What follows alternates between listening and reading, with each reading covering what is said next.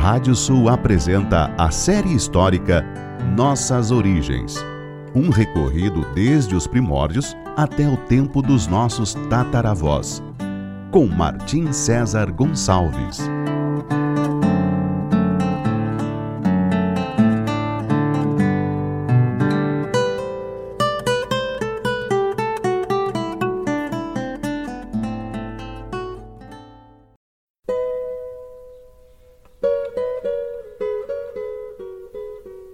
Série histórica Nossas Origens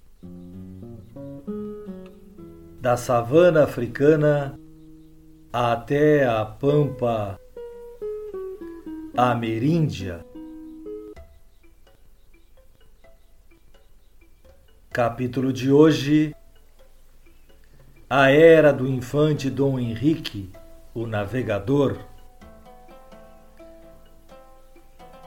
Enquanto na Península Ibérica a Espanha seguia envolvida em sua luta de reconquista contra os mouros do Emirado de Granada, seu vizinho Portugal, desde a Batalha de Aljubarrota em 1385, erguia-se como um país independente e unificado sob uma nova dinastia, a de Avis, cujo primeiro rei foi Dom João, um de seus filhos, o infante Dom Henrique, seria o grande impulsionador dos primeiros tempos das navegações lusitanas. Até então, as navegações europeias eram quase totalmente mediterrâneas e comandadas principalmente por venezianos e genoveses.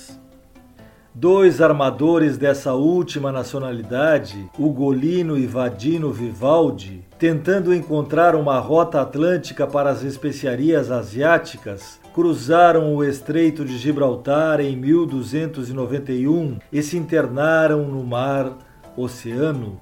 Não se sabe se pretendiam chegar à Índia, seguindo sempre para o oeste, ou se tentariam contornar a África. Tanto eles como todos os seus tripulantes desapareceram sem deixar rastros. Alguns anos depois, o filho de Ugolino empreendeu uma navegação em busca de seus familiares, desaparecendo também nas águas do mar ignoto. O desafio atlântico seguia sendo impossível de superar. Dessa época se pode depreender que os genoveses foram os maiores precursores da era das navegações portuguesas, amparados também sob os conhecimentos náuticos árabes adquiridos em suas navegações no Mar Vermelho e no Oceano Índico. Palavras como toldo, beliche, arsenal, alfândega, almirante, zênite, almanaque e astrolábio além do nome de muitas estrelas pelas quais os navegadores se guiavam, adivinham do vocabulário dessa civilização. Também não se pode deixar de lado o auxílio do conhecimento judeu, principalmente no comércio e na cartografia. Abraão Cresques, cartógrafo da ilha de Maiorca, foi provavelmente o autor do mais famoso mapa náutico de sua época, o Atlas Catalão de 1375, enquanto seu filho, Jaime de Maiorca, foi o grande coordenador das primeiras descobertas marítimas lusitanas. Com relação à influência dos genoveses na náutica portuguesa, já no tempo do rei Dom Diniz, da dinastia Borgonha, que vinha desde o fundador da nação portuguesa, Afonso Henriques, um armador daquela cidade italiana, Manuel Peçanha, havia sido investido como primeiro almirante da frota real. Depois, o sucessor do rei Diniz, Afonso IV, ordenaria o começo das explorações marítimas, sempre sob o comando dos genoveses. Estes, que já tinham anteriormente chegado às Ilhas Canárias, nas costas africanas, redescobriram-nas oficialmente para o rei português entre 1336 e 1341. Esse arquipélago era provavelmente o das chamadas Ilhas Afortunadas da Antiguidade e foi visitado muito anteriormente pelos navegantes cartagineses. O rei Juba II da Numídia, que viveu na época de Júlio César, Cleópatra e Jesus Cristo, deixou escritos onde afirmava que havia mandado reconhecer as ilhas, dando-lhe seu nome devido ao grande número de cães encontrados nelas. Passaram a ser as Ilhas dos Cães ou simplesmente Canárias. Devido a esses encontros por civilizações anteriores, algumas ilhas não estavam desabitadas. Seus nativos seriam capturados ou exterminados em uma das nefastas práticas humanas que se estenderiam através dos séculos.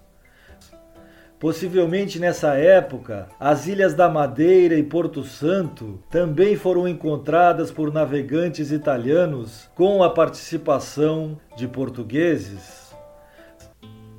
E eis então quando começa efetivamente a era das grandes navegações lusitanas, sob o comando de um dos filhos do rei Dom João I de Avis, o infante Dom Henrique, quem seria conhecido como navegador. O primeiro passo foi dado com a conquista da cidade islâmica norte-africana de Celta por parte da armada portuguesa.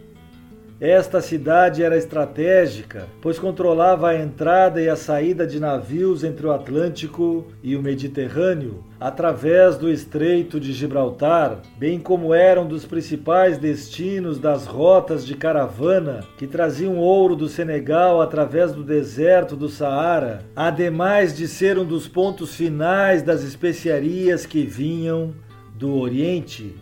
Além disso, era uma zona fértil para a produção de cereais. Razões religiosas, como um eco das cruzadas, também estavam em jogo, além de razões políticas, como um aviso da expansão portuguesa frente à sua rival Espanha. Uma versão conta que teria sido pela vontade dos filhos de Dom João I os infantes Dom Duarte, futuro rei português, Dom Pedro e principalmente Dom Henrique, de se sagrarem cavaleiros em uma façanha de guerra e não em um torneio.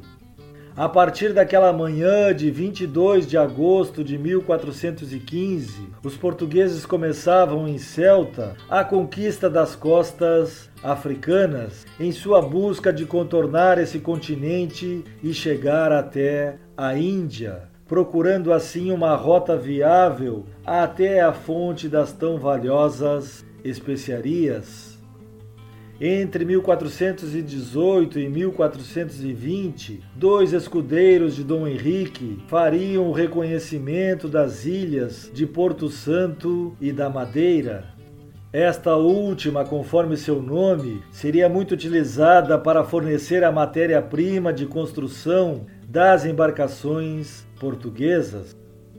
O avanço sobre o noroeste da África continuava e em 1427, um navegante da região do Algarve, chamado Diogo de Silves, empreendeu o descobrimento dos Açores para o infante lusitano sempre avançando, ainda que à custa de muitas vidas e sofrimento, em 1434, após cerca de 15 tentativas, o Cabo Bojador, na atual costa ocidental do Marrocos, uma barreira de recifes e águas turbulentas, considerado um dos términos do mundo, foi finalmente vencido pelo navegante Gil Eanes. Até então, as tentativas de ultrapassarem esse tremendo obstáculo tinham sido trágicas.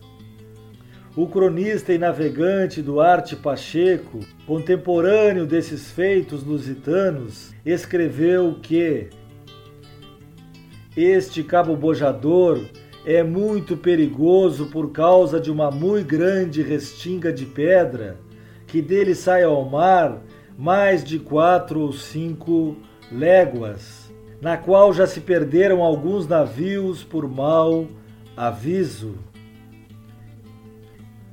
o método utilizado para vencerem o terrível cabo, navegando para o mar alto e desconhecido e retornando somente depois de alcançarem a longitude ideal aproximada, não enfrentando por vezes as correntes e ventos contrários, seria muito usado nas rotas portuguesas pelo mar, oceano Graças a esse método, um dia a África seria totalmente contornada e possivelmente o litoral brasileiro seria encontrado pelos lusitanos.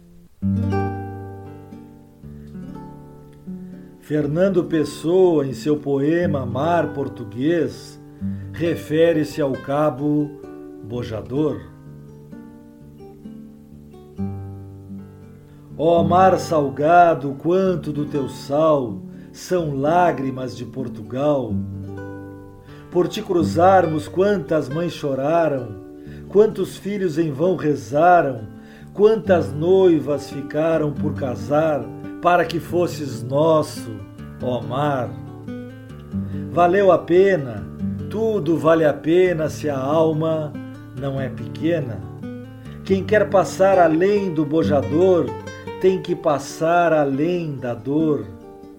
Deus ao mar o perigo e o abismo deu, mas nele é que espelhou o céu. No próximo capítulo falaremos sobre a escola de Sagres e os primeiros escravos em Portugal. Até lá!